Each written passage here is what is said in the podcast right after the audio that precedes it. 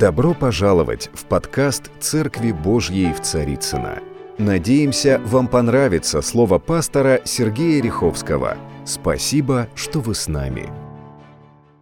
Дорогие друзья, дорогие братья, сестры, я всех приветствую, кто смотрит нас через разные устройства, а, технические возможности с экранов, с дисплеев – Благословляю вас и поздравляю с величайшим нашим христианским праздником День Пятидесятницы. Это удивительный праздник, э, который изменил ход истории, изменил очень многое в жизни миллионов и миллиардов людей на протяжении всей истории последних двух тысяч лет – я очень благодарен нашему Господу, что мы можем вспомнить об этом празднике сегодня. И э, основание этого праздника было заложено нашим Господом Иисусом Христом, я имею в виду в новозаветней истории, когда Он сказал в день своего вознесения, чтобы ученики не отлучались из Иерусалима, но ждали обещанного от Отца, ибо вы примете силу, когда сойдет на вас Дух Святой, и будете мне свидетелями в Иерусалиме, Иудее, Самаре и до края земли. Я очень благодарен Господу за то, что это произошло около двух тысяч лет назад в Иерусалиме на известной площади, когда они вышли из горницы, где они находились на протяжении 10 дней в неком уединении. Да, тогда была другая причина уединения, не то, что сегодня, не всякие вирусы и прочее, но это было глубочайшее искание Бога, чтобы освободиться от груза прошлого. Это очень важно. Десять дней ожидания, десять дней, в результате которых они были единодушно вместе, как одна душа и один дух. Как они этого достигли за несколько дней? Ведь они не могли этого достигнуть на протяжении лет. Что произошло? Почему это случилось? Что за великое чудо? Давайте вспомним, что на этот день попадал очень важный праздник в иудаизме, который называется Шивот или праздник седмиц. Семь по семь, 49 и 1 – это 50, да? Итак, праздник седмиц или Шивот – это был особенный праздник для народа Божьего Израиля. И мы говорим, если в день Пятидесятницы родилась церковь христианская – то в этот день Шивота родился Израиль как нация, как народ, как общество народа Божьего. Это был важнейший момент, когда они пришли в пустыне к Божьей горе Синай. И Моисей получил 10 заповедей. И вот это их сделало народом в день Пятидесятницы, в новозаветнее время, благодать Духа Святого сошла на землю, и там был закон дан, а здесь благодать Духа Святого, сила Духа Святого. Там образовался народ Божий Израиля, а вот две тысячи лет назад образовалась Церковь Иисуса Христа – это важнейшее событие. И каждый праздник праздновался в Израиле, и э, праздник Пятидесятницы начал праздноваться не сразу, как и все христианские праздники. Они праздновались не сразу, но кроме святого причастия, которое праздновалось ежедневно, э, каждый день и в храме, и по домам, ну, многие праздники, как Рождество и прочие, Пасха, они стали отмечаться э, ну, скажем, позже, существенно позже. И э, где-то конец уже был IV века, и вот тогда было сделано решение праздновать День Пятидесятницы или День Святой Троицы, или Духов день, день сошествия Духа Святого на землю, который был обещан Иисусом Христом своим ученикам. Умолю Отца, и Он пошлет Духа Святого, который напомнит вам все слова, которые я вам говорил, обличит мир о суде, о том, что не веруют в Него, и очень многие-многие вещи о грехе, многие вещи Дух Святой привнес в этот мир. И он привнес божественную благодать и божественную любовь. Вот то, что произошло там на площади, когда они это 120 человек высыпали из горницы на площадь городскую Иерусалима, и Петр, исполненный смелости, дерзновения и Духа Святого, он обратился к людям. И вы знаете, это было что-то особенное, что-то неожиданное, что-то удивительное. Что произошло с этими людьми, которые слушали проповедь а, апостола Петра?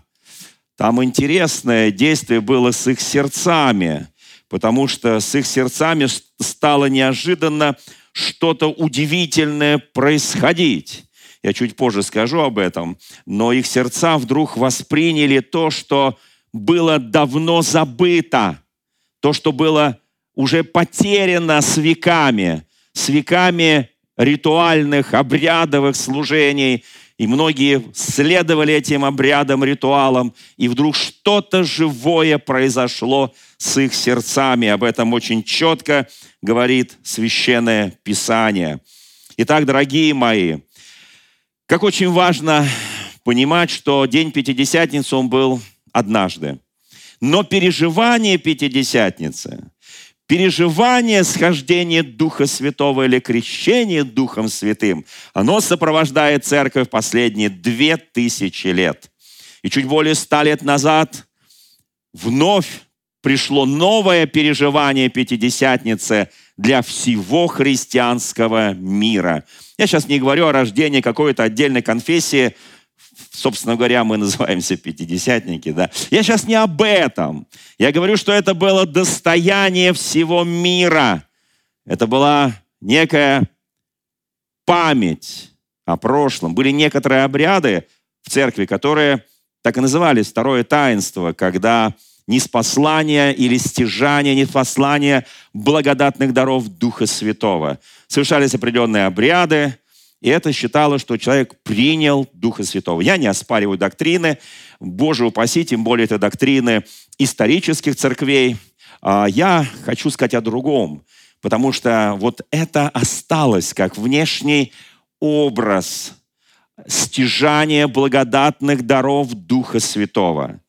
И вот чуть более ста лет назад во всем мире, я подчеркиваю, во всем мире произошло вновь не новая Пятидесятница, не новое излияние Духа Святого в том виде, как оно было во дне апостолов, а повторение того, о котором апостол Петр, придя в дом Корнилия, когда его позвали из Иопии, когда пришли посланники римского сотника Корнилия, и они позвали его в этот дом, сказали, что дом крайне благочестив, богобоязнен, и что сотник – это человек штущий и служащий Бога, но еще не знающий глубин познания и истины. И когда Петр говорил слова вместе с теми, кто с ним пришел из иудеев, они вдруг увидели, как Пятидесятница произошла для язычников.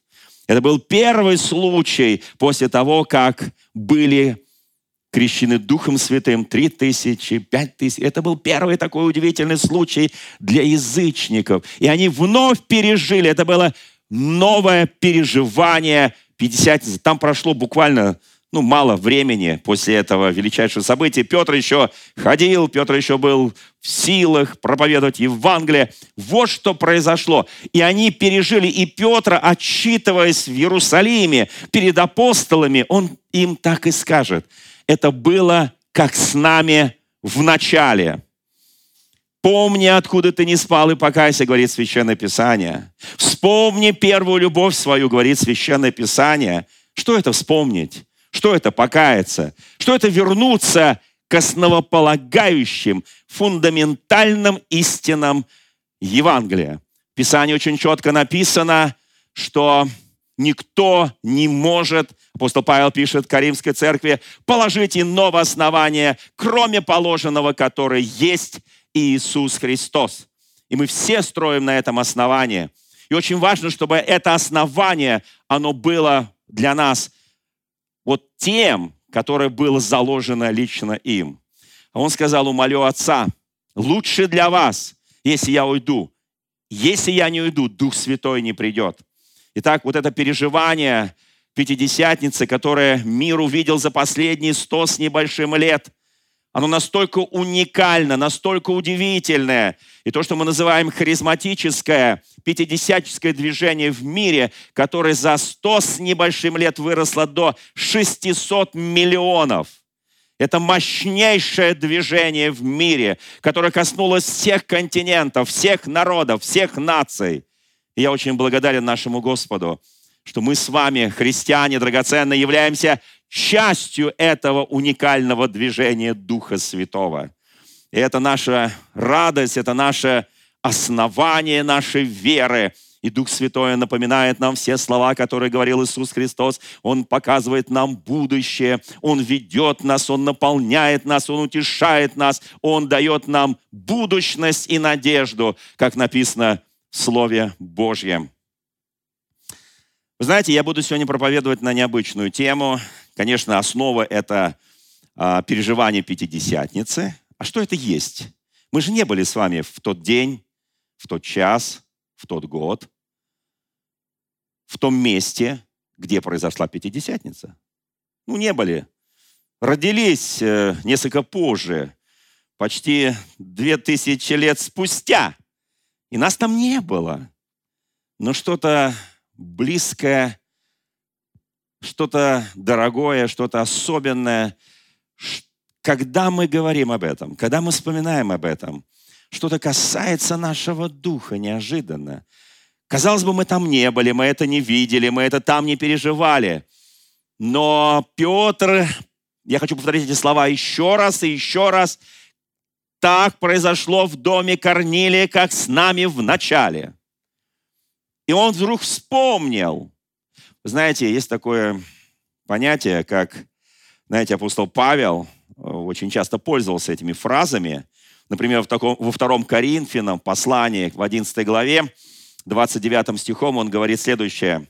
«Кто изнемогает, с кем бы я не изнемогал». Э, Павел, зачем тебе изнемогать с теми, кто изнемогает? С кем бы я не изнемогал? Кто соблазняется, за кого бы я не воспламенялся в духе?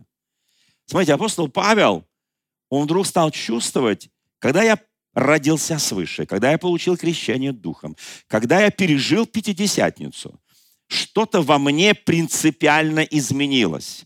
В моем духе, в моем душе, в моей плоти. Что-то принципиально изменилось, потому что написано «вы храм», потому что Дух Божий живет в вас, и вы не свои, вы принадлежите Господу. Что-то принципиально поменялось вот в этом троичном в трех ипостаси человека, дух, душа и тело. С момента переживания Пятидесятницы, с момента покаяния, с момента рождения свыше. Что-то принципиально изменилось, и мы получили те чувствования в Иисусе Христе, которые мы не знали до этого. И вдруг мы стали переживать те события в духе, в которых мы не участвовали. И они для нас стали понятными, близкими, и они стали для нас реальными. И они через нас сегодня проецируются в мир. И это очень важно. Апостол Павел говорит, я изнемогал, кто-то изнемогал. Петр, Павел, ну пусть он себе изнемогает. Ну оставь ты его в покое. Мало сегодня изнемогающих. В печали, не трожьте меня, я в печали, я изнемогаю. Я в полудепрессии, я еще что-то. А он говорит, я хочу воспламениться за тебя, потому что, брат дорогой, сестра дорогая, вы соблазнились на чем-то, и вот по этой причине вы изнемогаете. Изнемождение может быть и души, и духа, и тела. И он говорит, я изнемогаю вместе, я чувствую вашу боль, я соучастник вашей, вот, вот этой вашей битвы духовной, этой борьбы духовной, я соучастник. Как важно сегодня чувствовать друг друга. В Священном Писании написано, возлюби Господа Бога твоего всем сердцем, всем разумением, всей крепостью, всей полнотою твоей и ближнего твоего, как самого себя. Вот это чувствование боли, чувствование испытаний, соблазнов, которые приходят в этот мир, когда человек переживает. И ты это чувствуешь, и ты воспламеняешься за этого человека. Нет, ты не впадаешь также в эти соблазны, да? Ты воспламеняешься за него. И когда он страдает и изнемогает, ты страдаешь вместе с ним и изнемогаешь. Ты чувствуешь боль этого человека. У тебя нет этой боли. Ты не впадал в эти искушения. Ты сейчас не проходишь этим путем. Проходит он. Но если кто-то предлагает тебе пройти с ним одно поприще, пройди с ним два. Вы знаете, есть вещи, которые начинаешь понимать в Евангелии, потому что ты стоишь на основании Христа. Вы знаете, конечно, Павел, великий апостол, и он страдал со многими вместе, и с ним страдали, помните, видя его боли, хотели исторгнуть глаза свои и отдать Павлу. А вот э, Христос, там совсем интересно, потому что Он взял на себя наши немощи, наши страдания, нашу боль. Он взял наши грехи, Он взял все наши беззакония, всю нашу неправду. И Он взял это на себя – и он в мгновение, вот историческое мгновение времени пережил прошлое страдание человечества, настоящее в его период времени страдание человечества и в будущее страдание человечества до периода великой скорби, взнятия церкви, до периода, когда земля и дела на ней сгорят. Он взял грехи, страдания и боль каждого человека. Вот почему в Иисусе Христе всякий, кто воззовет к Нему, будет услышан. Кто, всякий, кто покается пред Ним и примет Его как личного Спасителя, будет прощен. Это очень важная, добрая весть. Вы знаете, есть такая песня, я помню, в каком-то фильме она впервые прозвучала. То, что было, не со мной, помню. Помните, да? Такая была песня, то, что было не со мной, помню. Выйду в поле, там, пройдусь и так далее. И вспомню того парня, и то, что было не со мной, я помню. Такая была популярная, хорошая песня. А что ты там помнишь? Ты же не был на той страшной войне. Ты же не знал того парня. Ты же не знал его боль. Смотрите, даже люди, которые ну, казалось бы, они не были тогда, когда это снималось все людьми глубоко верующими, чтущими Бога, да? Хотя в окопах все молятся, есть такое выражение. В окопах все верующие. Но вот так случилось. И мир в своем понимании исторической памяти дошел до того, что он помнит то, что с ним персонально с ним не было, но было в нашей истории – есть разные виды памяти, есть историческая, есть всякая память, да? А, вы знаете, друзья мои, но почему очень важно вспомнить, если есть что вспоминать, конечно. Давайте мы вспомним вот что. А, есть э, много разных понятий памяти. Ну, например, Наша память э, телесная, память наших прикосновений, ощущений, ну, память тела, скажем так, да? Вот, помните знаменитый тоже с одного фильма «Руки помнят». То есть навык уже не очень, но что-то там говорит о том, что они помнят. То есть вот оно там в, в разуме, в мозге все это зафиксировалось. И когда он начал там, взял это вот, и а он вдруг вспомнил, вспомнил каждое движение, потому что оно было когда-то до автоматизма заучено. Есть э, память души, есть какие-то душев, душевные вещи, есть память запахов, есть память каких-то вот э, видовая там и так далее. То есть есть на самом деле очень много памяти, есть память духа. Когда мы говорим о Дне Пятидесятницы, это наша память духа. Мы там не были, мы не были на этой площади, мы не переживали то, что там они пережили, но мы как только пережили вновь Пятидесятницу, и Дух Святой сошел на нас, у нас было ощущение, что я там, в Иерусалиме, на этой площади, среди этих людей – которые вдруг неожиданно получили слово от Господа, и Он предложил им покаяться и креститься.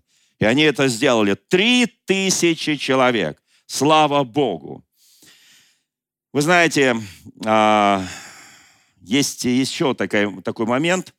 В Писании написано, апостол Павел пишет к филиппийцам, что каковы собственно говоря, он транслирует из Ветхого Завета, как, каковы мысли человека, таков он сам, и он здесь транслирует это же самое слово, вот как вы мыслите, вы так и живете. Да? То есть, смотрите, собственно говоря, мы еще ничего не сделали, у нас просто есть мысли, у нас просто есть видение, у нас просто есть вера, у нас есть желание. И вот, вы знаете, очень важно, еще раз подчеркиваю, мы не были на многих исторических событиях, мы не были на, для нас э, история Библии, Евангелия, мы принимаем это верою. Но есть нечто, что действует как катализатор этой веры, катализатор нашей памяти. И вот это мы называем Дух Святой. Вот почему я назвал сегодняшнюю проповедь «Фантомная боль церкви». Фантомная боль церкви. Ну, все мы знаем, что такое слово «фантом». Я не буду сейчас читать какую-то лекцию на эту тему, медицинскую или иную. Фантом – это то, чего нет. Нет. Отсутствует. Нет в природе. Но все мы знаем из свидетельства, может быть, кто-то это тоже знает. Знаете, мне, я помню, собирался в армию, у нас у всех а, как сказать, э, перед тем, как нас э, призвали, мы проходили медкомиссию, и у нас у всех почему-то в стоматологии вырывали один зуб под определенным номером. Вот. Мы спрашивали, зачем, почему. Нам сказали, чтобы там не болело, потому что можете служить в разных местах, там, где есть медицина, там, где ее в принципе нет, где-то вы будете на учениях. Ну, в общем, и нам здоровый зуб – который у меня не болел. Мне просто его вырвали. И со мной там сидели еще ребята, молодые мои, э, будущие однополчане, у них вырывали этот зуб. И мы, знаете, вот здоровый зуб. Думаю, боже это мой. И нам медики говорили, поймите, мы знаем, почему мы это делаем. И почти вот где-то год я потом служил, я служил два года, да, и вот первый год, потому что вырывали его несколько непрофессионально, скажу так. И была какая-то страшная боль. И зуба не было. Там все почистили. Все подремонтировали. Но боль была фантомная этого зуба, которого нет, еще примерно год. Я его чувствовал. Его не было, я его чувствовал. Думаю, как же так? Откуда? Почему? Вот что говорит один из знаменитых специалистов а, в области боли, а, известный доктор, который возглавляет, собственно говоря, а, одно из направлений в медицине, которое так называется направление боли. Вот что она говорит. Это женщина. Фантомные боли – одна из самых больших загадок медицины – как может болеть то, чего нет. И тем более непонятно, как это несуществующее лечить. Я когда прослушал вот ее, почитал ее статью, прослушал ее вот это интервью, я сказал, как интересно, ну, с фантомной болью здесь все понятно, она возникает, фантомная память. У нас есть фантомная память о крепостном праве. У кого она есть фантомная память? Кто помнит себя крепостным? Никто не помнит, да? Но есть креп есть фантомная память о наших предках, кто были крепостные. Примерно 30% жителей Российской империи были крепостные. И в роду многих из нас – ну, наверное, кроме сибиряков, которые сбежали от крепостного права, у всех есть, вот кто родился вот на этой территории, центральной России, там вот э, Украины и так далее, Белоруссии, Юга России, вот это фантомная север России, фантомная до Урала, да, фантомная память осталась о крепостном праве.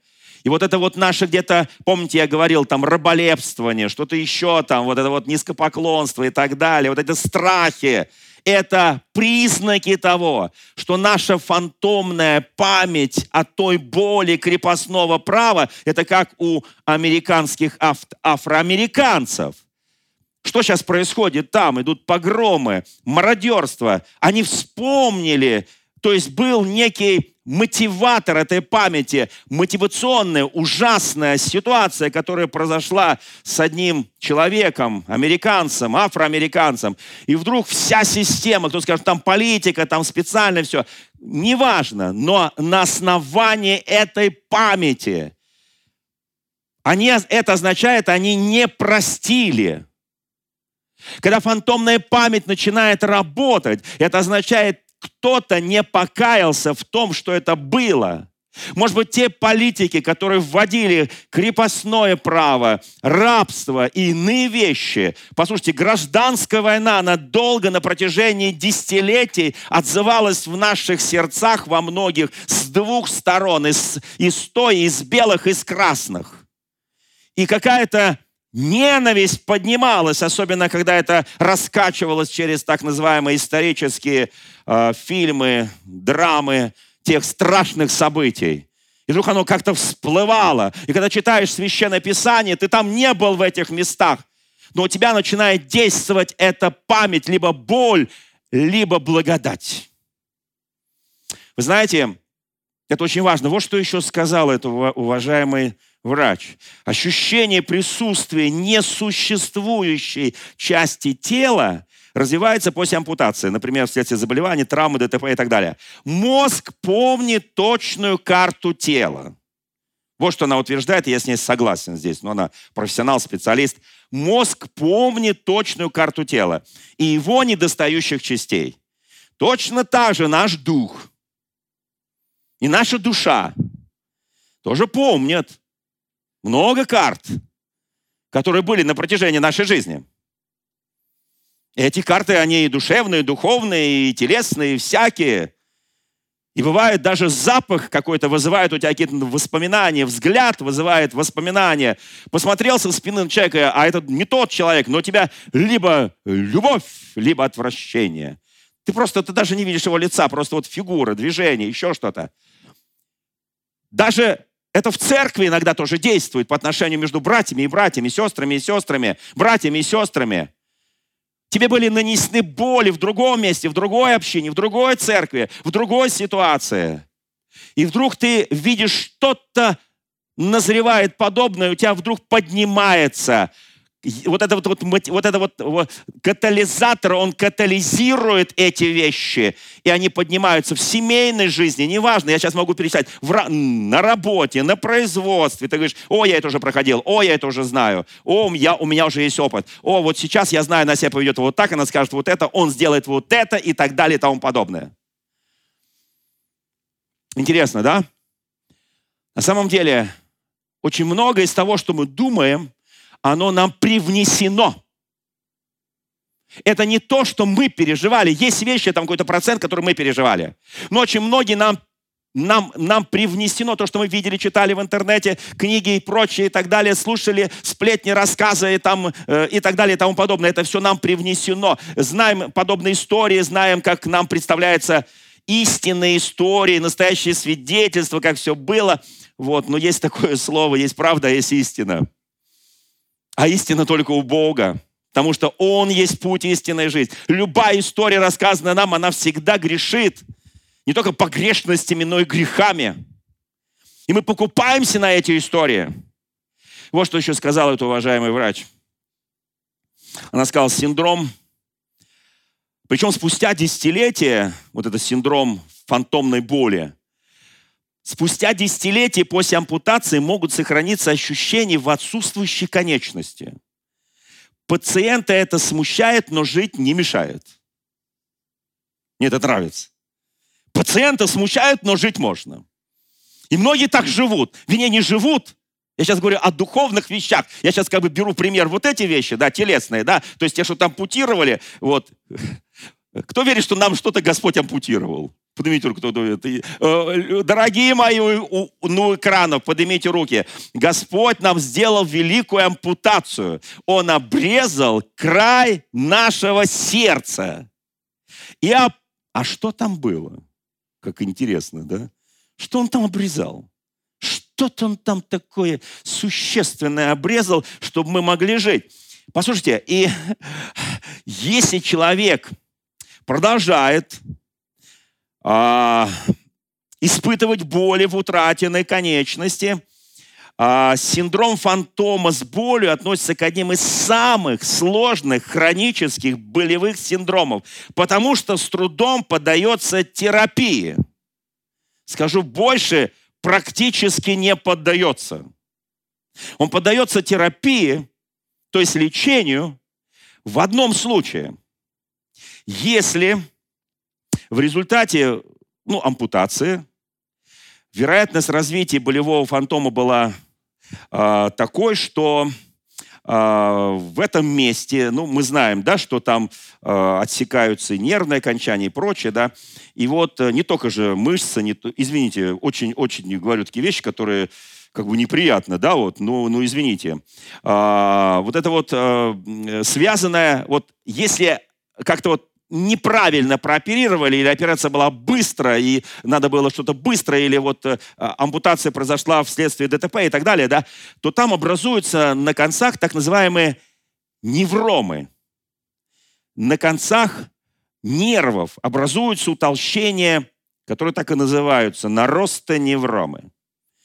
И вот если это фант... и там скапливается, то есть она не идет выше в мозг, потому что это, так сказать, э, низкий уровень, да, вот эти вот невромы. И тогда, если определяют там через КТ, МРТ и так далее, там через разные там приборы, что там скопились, их просто э, хирургически удаляют. И все, и боль ушла. И память ушла. И фантомной боли нет, да? Вот как Христос взял, обрезал край нашего сердца. И нет памяти о, о наших... Нет, мы, мы помним нашу жизнь до покаяния. Больше скажу, мы даже помним нашу жизнь после покаяния. Но это отдельная тема, отдельный разговор, он тоже в этой проповеди будет. И вот здесь интереснейший момент.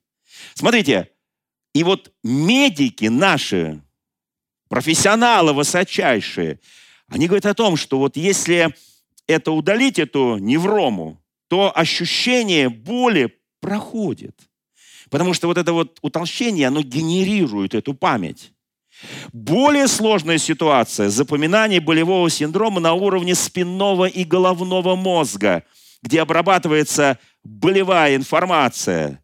Если в первом случае вот эту неврому можно удалить, то во втором случае у человека с фантомными болями на каком-то этапе проходит замыкание в спинном или головном мозге и фиксируется ощущение боли. Это происходит в случае внезапной ампутации, хирургической или травматической, и формируется там, вот там, там формируется страшная привычка, ощущение боли. Постоянное ощущение боли. Теперь как медики предлагают лечить это? Я привел только три. Это может быть не только в теле, это может быть не только в теле, это может быть в душе и в духе. Как лечить фантомные боли? Что говорит медицина? Это для нас тоже важно, как для христиан знать. Потому что мы иногда можем обратиться с фантомной болью. Э, мой пример зуба – это так мелочь. Хотя год он мне о себе напоминал. Его же давно не было, но напоминал. Я даже пытался потрогать его, нарушая режим коронавируса. Ну, тогда, в 75 году, коронавируса у нас не было. Вы знаете, и можно было потрогать руками зуб. А, если это в невроме проблема, это решаемо. Если это вот здесь, вот что говорят медики. Стирать память о боли врачи пока не научились. Неврому могут удалить, а вот стереть боль нет. Обезболивающие препараты в данном случае не работают, потому что они действуют на медиаторы воспаления, то есть на химические вещества, которые вырабатываются на месте травмы, но в мозгах они не научились действовать. И вот здесь интересное заключение. медицина говорит о том, что они не знают, как лечить фантомную боль в мозгах. Когда замкнуло в мозгах? Эта статья называется. Когда замкнуло? Я сейчас не спрашиваю, драгоценные братья и сестры, у кого замыкало в мозгах. Я не спрашиваю, у кого замыкало в душе. Я не спрашиваю, у кого замыкало в духе. Ответ очевиден у многих. Замыкало по разным поводам, замыкало по разным случаям. Есть вещи, когда вот эту неврому мы хирургически отрезали, а есть вещи, с которыми мы продолжаем жить по сей день, потому что это боль, это фантомная боль, фантомная память, фантомное переживание так глубоко проникли в нас. Я хочу говорить о двух вещах по этому поводу. Первое. Мне представляется, ну, во-первых, э, медики считают, что у нас есть три фантомные памяти, там рабочая, оперативная и очень глубоко удаленная, которые иногда э, через какую-то экстремальную ситуацию, вот оно вытаскивается из памяти. Или кто-то ее может, допустим, а, скажем, э, в момент исповедания, в момент глубокого исповедания, глубокого покаяния, или это еще называется у нас эндосоза, там еще что-то, инкаунт. То есть она вытаскивается, то есть создается, мне, создается некая э, ситуация, вот, может быть, подсказка, и вдруг человек вспоминает. И это не в смысле, он вспоминает то, чего не было. Вот с тем парнем, да, там было, а со мной не было. А он вспоминает реально, что было с ним, что повлияло на него. Есть фантомная память и фантомная боль от э, э предков, простите меня, вот, что использую такое несколько слово облегченное, да, вот, от наших праотцов, прадедов и так далее. То есть на самом деле есть очень многое. И э, да, давайте вспомним, что э, Давид, например, э, он был очень глубоко человек, э, посвященный Богу, э, человек по сердцу Господа, и он знал, когда Господь допускает что-то, и когда Господь допускает это в позитив или в негатив. И он очень четко ориентировался. И есть вещи, которые он понимал, что Бог допустил. Вспомните, он бежит от своего сына Авесолома, он бежит из Иерусалима, а войска Веслом уже входят в Иерусалим, а он бежит, и выходит некто семей из э, дома Саулова и начинает его хулить, поносить, оскорблять, ругать.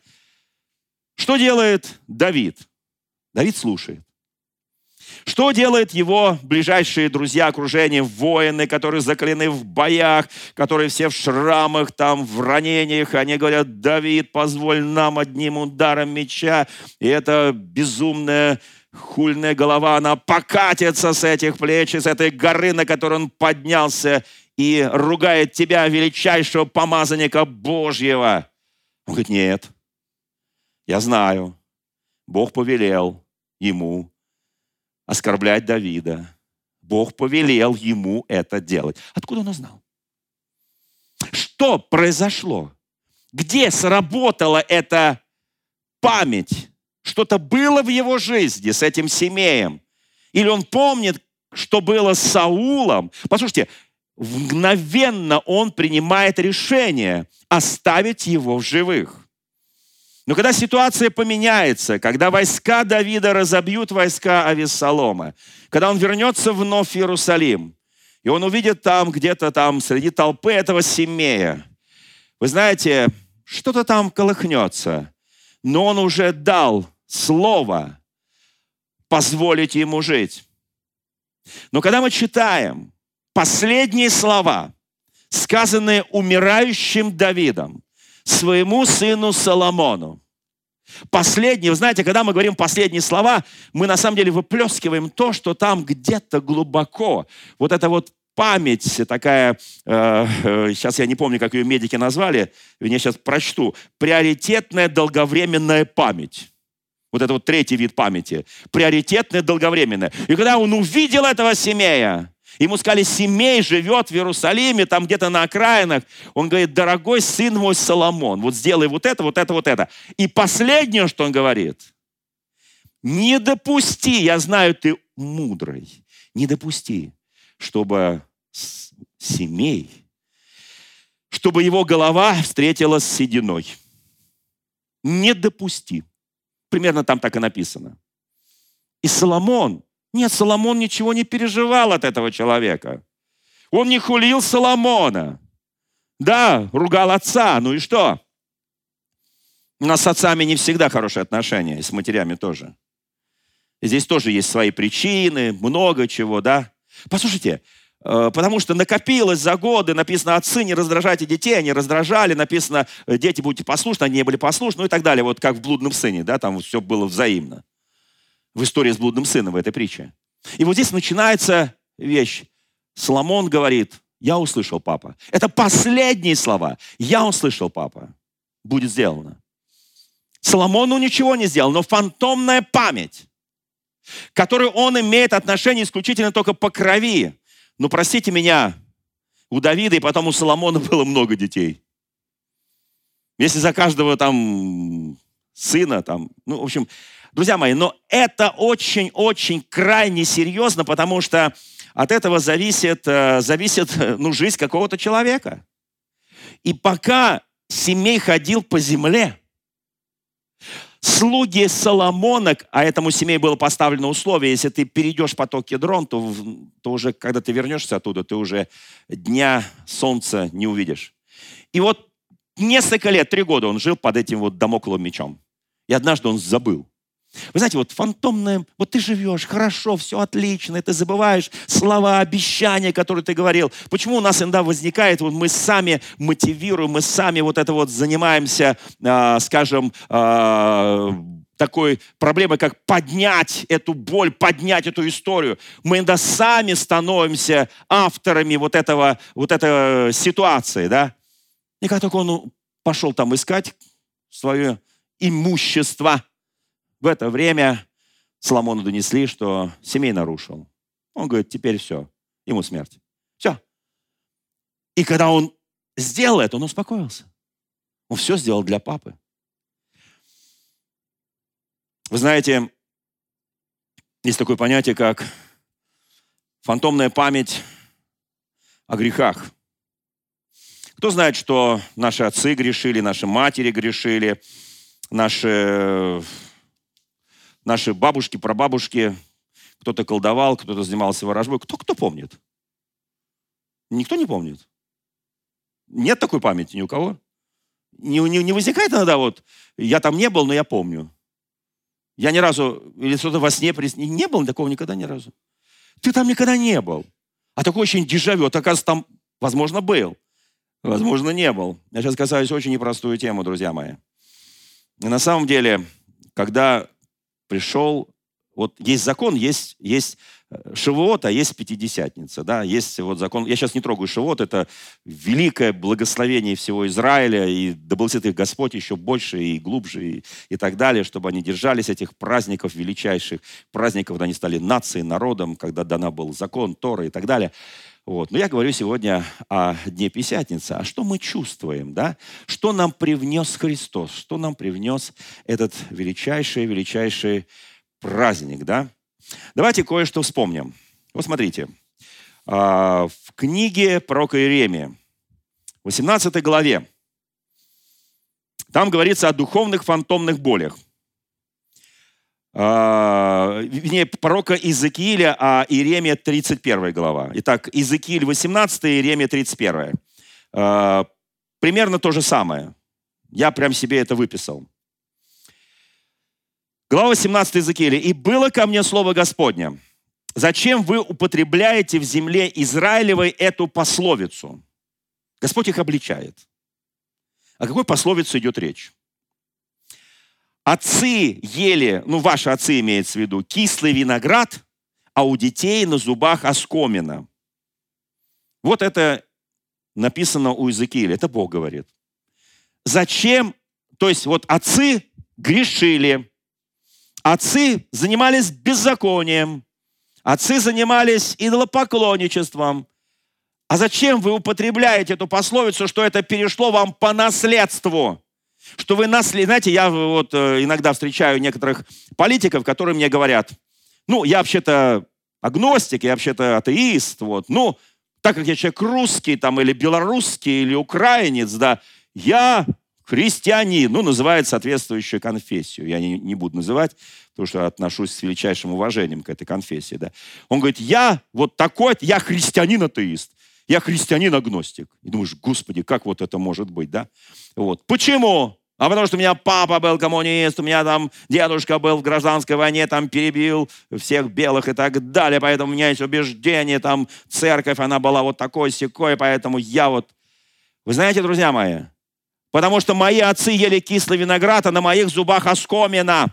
А там написано дальше, «Живу я, говорит Господь, не будут впредь говорить эту пословицу в Израиле, Господь Духом Святым показал, то, что придет утешитель, придет Дух Святой, придет Иисус, придет Мессия, придет избавление от этой передачи, этой фантомной боли. Знаете, у нас даже есть целое движение, там, вы, какое проклятие там вашей семьи? Чем занималась, помните, да, у нас даже так это вот, и вот начинают твою там прошлое, ты не знаешь эту бабушку, ты не знаешь эту прабабушку, ты не знаешь всех тех, кто был там в твоем прошлом, которые были там не знаю кем, там, может быть, э, там, половцами, там, еще кем-то там, да, и они там творили беззаконие, а ты вот их наследник, и ты, а ты христианин.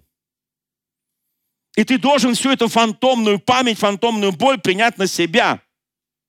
И он говорит, отцы ваши ели кислый виноград, а вы не будете есть. И вы не будете, а Иеремия, это я пока сейчас не трогаю еще Новый Завет. Это еще Ветхий Завет. Мы говорим, это закон, закон, который высветил грех и так далее. Послушайте, друзья мои, это очень крайне серьезно для современного христианства, которое не верит даже в то, что написано в Ветхом Завете. Я уже не говорю про Новый Завет. Наша проблема, что наши фантомные боли, которые мы получили 10 лет, 5 лет назад, 15, будучи христианами, не будучи христианами, они диктуют сегодняшнюю нашу духовную жизнь. Вот что произошло. Я не зря сказал, у нас у кого-то, у, у меня в одной половине, там, э, у, у одного из дедушек, там часть его родства были крепостные. Я помню, как мой, мой этот э, дедушка, он так всегда смотрел, вот откуда там придет опасность, да, где барин сейчас, и где будут сечь на конюшне. Он просто рассказывал, как это было. Он застал не сам застал, он застал дедушку, которому это все рассказывал. Потому что это вот фантомная память, вот эта память о грехах, о беззакониях, о преступлениях, она осталась. Книга пророка Иеремия, 31 глава. С 29 стиха «В те дни уже не будут говорить отцы ели кислый виноград, а у детей на зубах оскомины». Смотрите, Бог говорит одному пророку, второму пророку. Потом в Новом Завете это все повторяется. Послушайте, и это, это, это пророк Исаия. Сейчас могу говорить много об этом, да. Но, и здесь написано, но каждый будет умирать, то есть будет судим за, своего, за свое собственное беззаконие. Кто будет есть кислый виноград, у того на зубах и оскомина будет. Как интересно, правда? Как интересно! Смотрите, если в прошлом наши отцы ели этот кислый виноград, то мы, мы, мы рождались уже со скомины, мы росли уже со скомины. Папа был пьяницей, ты будешь пьяница. У тебя папа вот таким был, ты будешь такой. Мама была такая, ты будешь такой. И вдруг там уже в Ветхом Завете пророк говорит от имени Господа, так больше не будет. И каждый будет отвечать, если ест кислый виноград. Слово кислый виноград – это идиоматическое выражение, означающее беззаконие.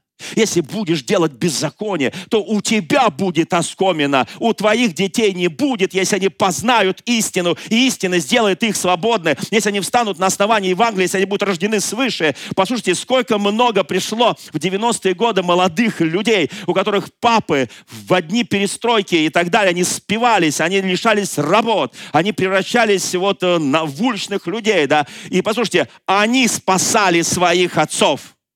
Потому что они не приняли то, что их отцы могли передать им, если бы они не приняли Иисуса Христа то этот ген беззакония, этот ген кислого винограда им бы передался.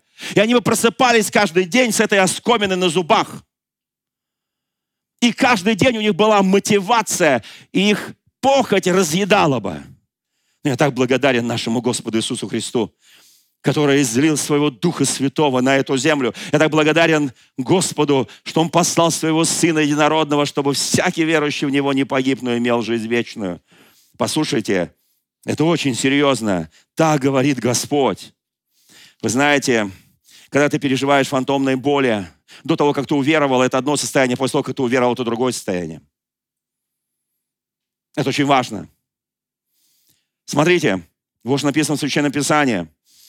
В Евангелии от Иоанна, 5 главе, 24 стихе, здесь написано «Истина, истина говорю вам, слушающий слова мои и верующий в пославший меня, имеет жизнь вечную, на суд не приходит, но перешел из смерти в жизнь». Как интересно. Соответственно, задается вопрос. Христианин на суд придет? Ответ очевидный – да. Как? Ну так. Для чего? Что мы там будем делать, святые? Чтобы награду получить. Потому что надо же где-то ее получать. Одних поставят по левую, других по правую. Но мы уже в этой жизни, если мы избавились от этого оскомина на наших зубах, этого кислого винограда, мы уже, если мы ушли от этих, послушайте, фантомные боли, вот эти невромы, их можно отрезать. Это называется, как они режутся, как вы думаете? Ну, ну, я, я уже сказал, что там об, сделать обрезание края своего сердца. Понятно, друзья мои, это, это, это все иносказательно. Не вздумайте там а, э, вот э, свое сердце там, что там обрезать. Где там кусочек, который вас мотивирует не в ту сторону. Это обрезается Христом. Это обрезается покаянием. Это обрезается исповеданием. Это обрезается оставлением греха своего. И Бог дает эту силу и власть оставить этот грех. К Римлянам 8 глава 1 стих написано, «И так нет ныне никакого суждения тем, которые во Христе Иисусе живут не по плоти, но по духу». Не, это день Пятидесятницы, друзья мои. По плоти Богу угодить невозможно. Весь период Ветхого Завета не смог, закон никого не сделал совершенным. Но мы имеем другой закон, закон Духа жизни, который освободил меня от закона греха и смерти. Слава нашему Господу. Как эту неврому отрезать?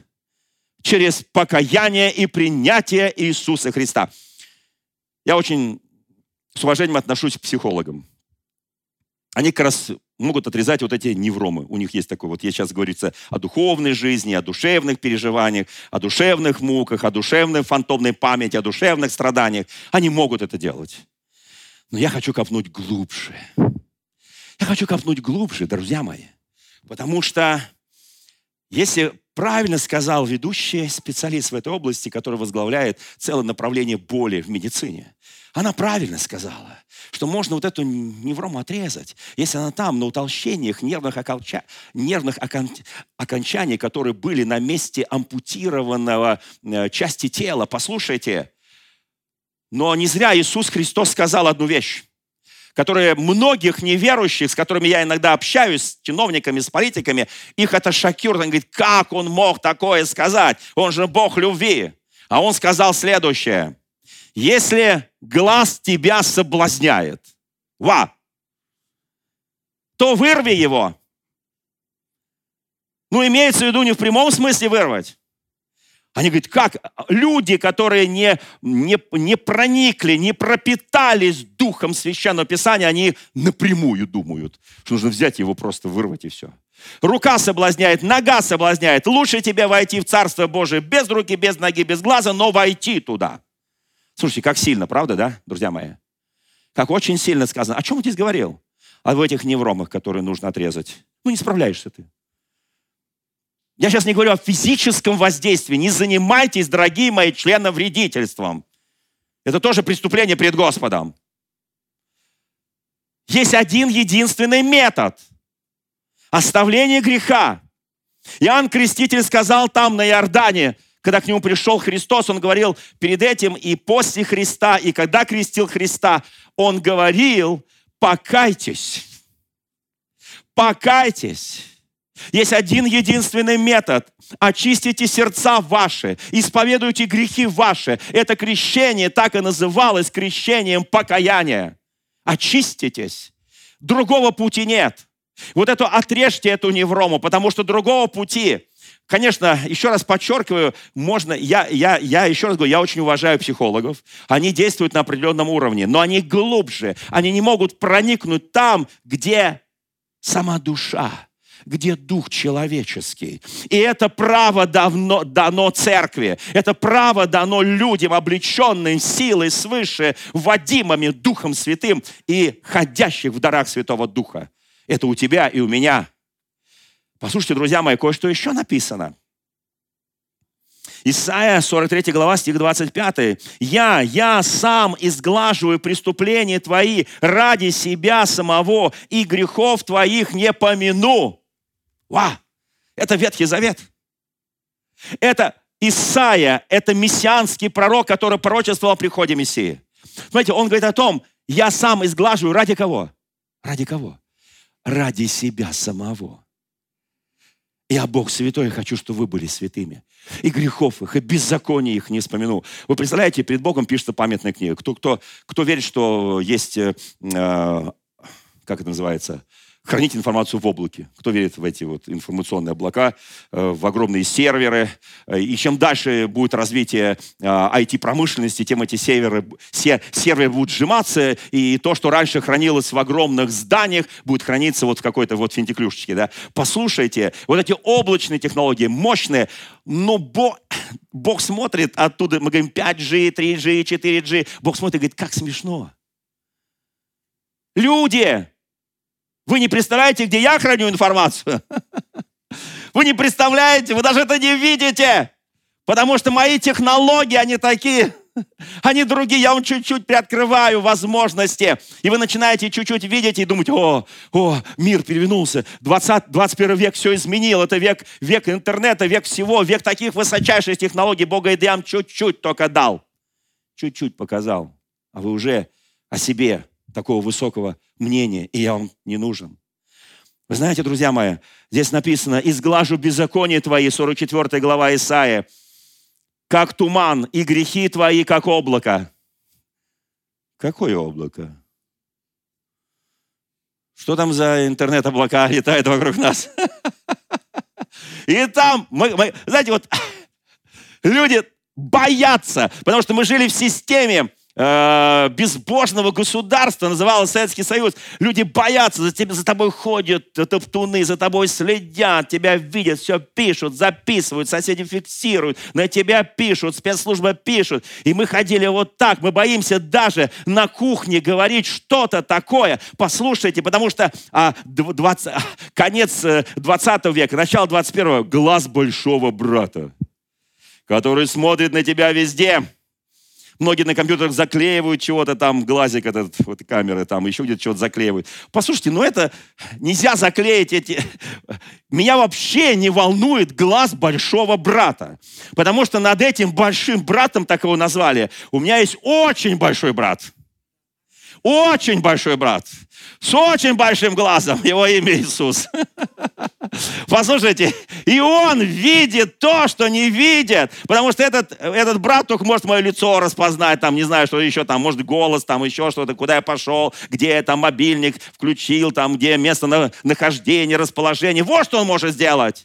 Вот почему, когда меня спрашивают журналисты, скажи, пожалуйста, что ты скажешь вот об этих камерах, которые мы наставили, об этом, что на твоих мобильниках? Я говорю, мне глубоко все равно это как-то твое личное пространство э, меняет, это как-то тебя напрягает. Нет.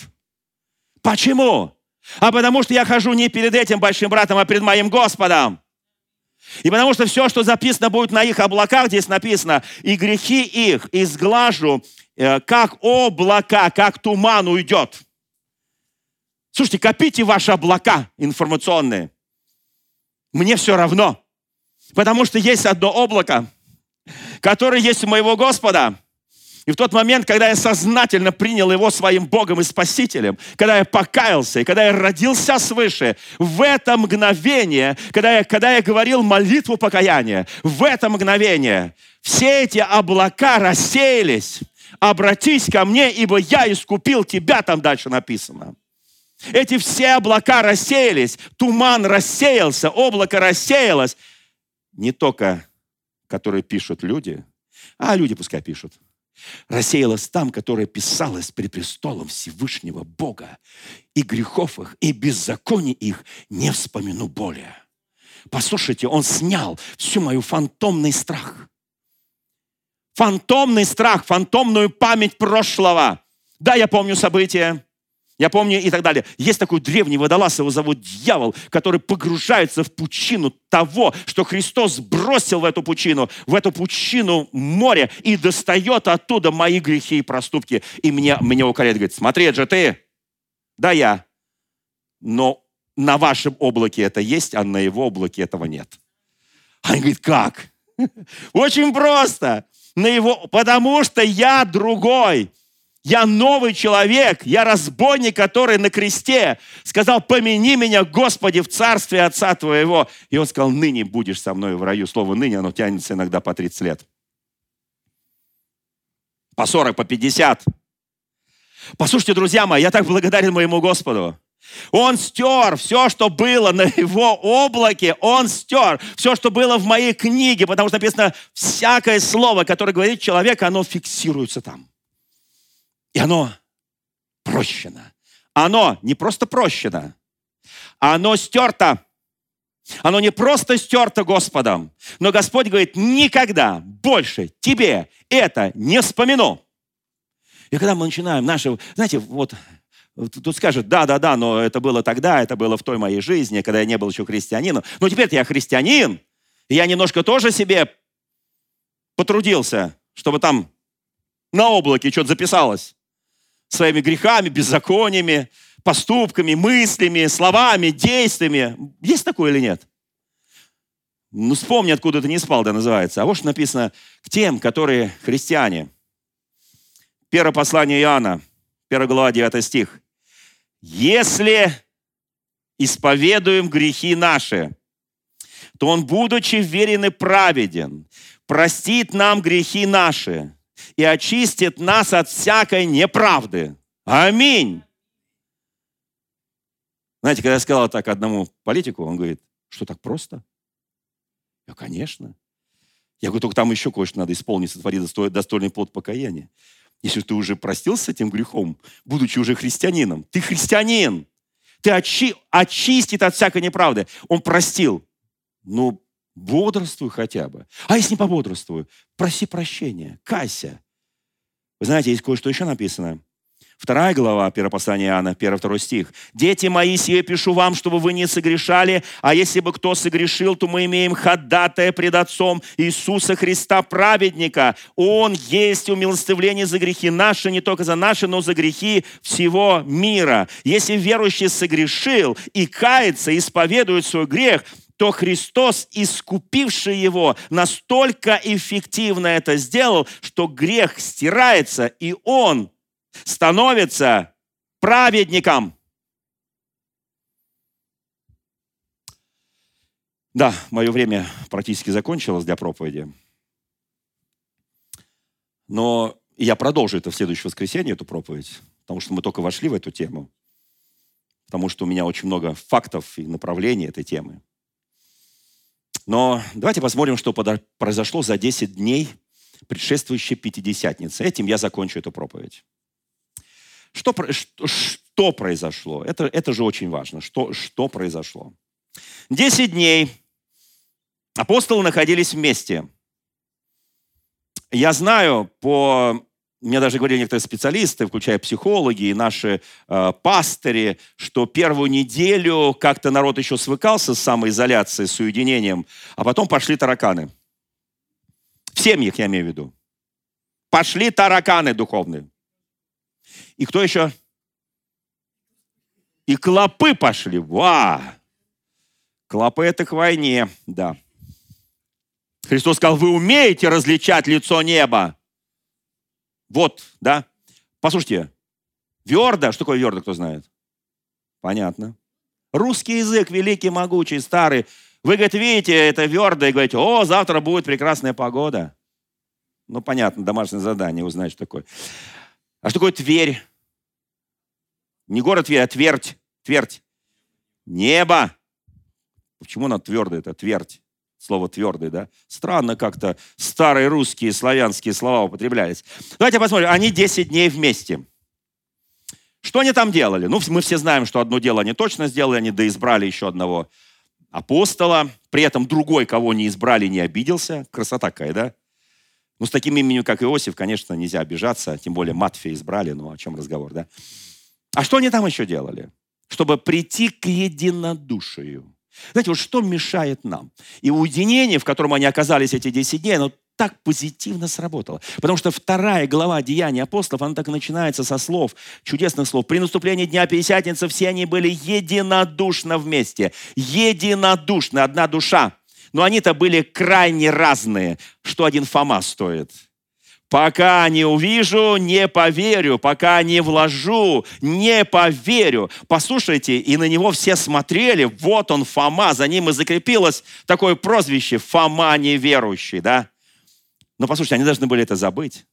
Они должны были за эти 10 дней все, что чудил Фома, забыть. Все, что говорили эти два, которые шли в Имаус, забыть. Все, что спорили сыны Громовые. Как звали сынов Громовых, помните, да? Сынов Громовых звали Иоанн, Иаков, вот, сыновья да, и так далее. Послушайте, отец их заведей. Слушайте, друзья мои, и они, на них апостолы так обижались, потому что то мама выступит и говорит, посади их по правую, по левую сторону престола славы твоей на небесах, то они сами будут там просить, Господи, много не просим, только вот посади там правильно. Так, и так далее, да. И, и, и за, за 10 дней они сказали, Иоанн, ты наш брат возлюбленный, Яков. Послушайте, они очистились, осветились. Ведь христианин, когда совершает свои неправды, согрешения, если исповедует грехи, то Господь, будучи верен и праведен, прощает и делает его праведником. Аминь. Как хорошо быть праведником, правда, да? Пять минут. Праведником. Потом мысли всякие лезут тебе в голову, да? Смотрите, а что произошло дальше? Петр, который отрекся от Христа. И он за эти 10 дней должен был, потому что здесь вот прозвучало, что он как бы был старшим над апостолом, все правильно, был старшим над апостолами, да, вот, потому что написано «паси овец моих» и так далее. Вот, смотрите, и, и, и, и Петр смотрел на всех, на всех апостолов, на вновь избранного, тем более он проявил инициативу и смотрел на всех апостолов, думаю, что они сейчас скажут? Что вот он-то встанет, да, он же должен встать, он должен встать в день Пятидесятницы, да, он же чувствовал это в духе, да, он, он, он чувствовал, что сейчас должно произойти, да, вот, и он смотрел, что, что осудят. Ведь мы же часто осуждаем не вслух. Мы так исподволь. Мы, знаете, из подворотни. Вот. Мы там где-то вот бабьи сплетни и так далее. Мы где-то вот издалека. И мы, мы не напрямую, потому что мы напрямую иногда боимся. Но он же Петр, он же первый апостол. Да? Вот. И, а, и он должен за эти дни не про... Он потом будет вспоминать эти вещи, но не в смысле свою фантомную боль и фантомную память о прошлом, а он будет вспоминать как свидетельство. И это разные вещи. Когда свидетельствуют бывшие наркоманы, бывшие грешники, и говорят, вот я был так, таким, таким, я был в этом болоте, и Иисус меня достал, но очистил, омыл, осветил, обновил. Послушайте, это не есть память о прошлых грехах. Это тебя не мотивирует согрешать. Но Павел всегда говорил, я был гонителем церкви, я влачил мужчин и женщин, я предавал их смерти. И этим самым он не делал себя вот памятью фантомной боли и памятью греха. Он свидетельствовал. И силой этого свидетельства они победили мир. Не бойтесь свидетельствовать, друзья мои, о том, что с вами сделал Иисус – не бойтесь. Все, что было прощено, все, что ты делаешь в своей христианской жизни, если у тебя есть смелость, если у тебя есть дерзновение покаяться, исповедоваться, послушайте, Он прощает. Он прощает. Принеси достойный плод покаяния, ты становишься другим. Это очень важно, потому что им предстояло изменить Римскую империю. В конце концов, им предстояло изменить весь мир. Они были те же. И ни об одном из них не вычеркнуто, что Петр отрекался. Иоанн Нагим убежал из Гефсиманского сада. Эти двое говорили, посади по правую, по левую сторону, там маму подослали. Понимаете, Фома был неверу. Но за 10 дней совершилось удивительное чудо. Из тех людей, слабых, может быть, не до конца дерзновенных, может быть, которые были гордые и тщеславные, Иисус сделал апостолов. Десять дней.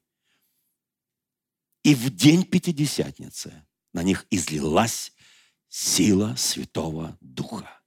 И они были бесстрашны в том деле, которое они делали. Я продолжу в следующее воскресенье.